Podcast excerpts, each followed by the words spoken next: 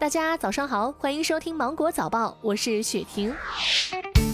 近日，国家邮政局办公室印发通知，决定在六个省区和十五个市州组织开展快递进村试点工作。六个省级试点为河北、内蒙古、黑龙江、江苏、安徽、青海；十五个市级试点为太原、吉林、济宁、驻马店、黄冈、郴州、防城港、海口、资阳、黔南、玉溪、西安、延安、银川和哈密。二零二二年底将基本实现村村通快递。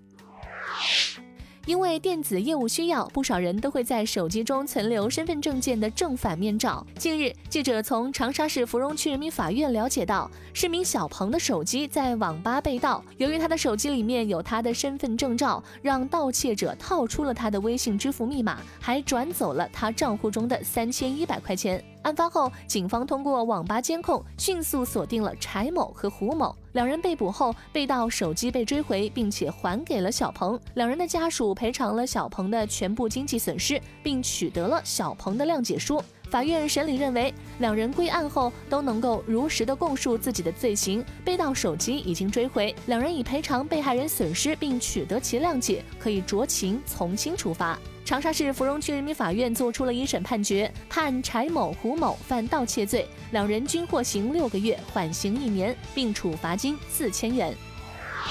北京电影学院发布二零二零年艺术类本科高职招生专业中选考试方案，经学校研究决定。北京电影学院对于保留校考专业的中选考试形式，由原高考后到现场考试调整为全部在线上完成。其中，表演专业考试共八个科目，包含声乐、形体、语言、表演、个人介绍、命题陈述等，且均要求不许化妆，严禁穿增高鞋、用增高垫。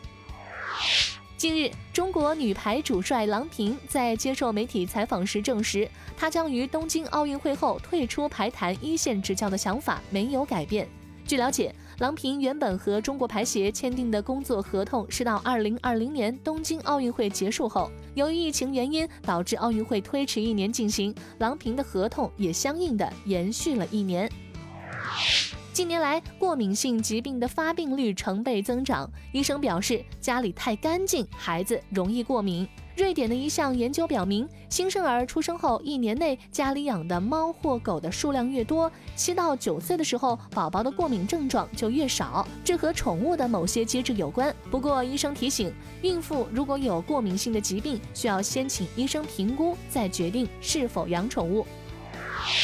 新冠肺炎疫情期间，上海市影院停业补贴项目正式公示。这一次，上海市电影局从国家电影事业发展专项资金中安排了近一千八百万元，共对全市三百四十五家影院予以支持，平均每家影院约五万元。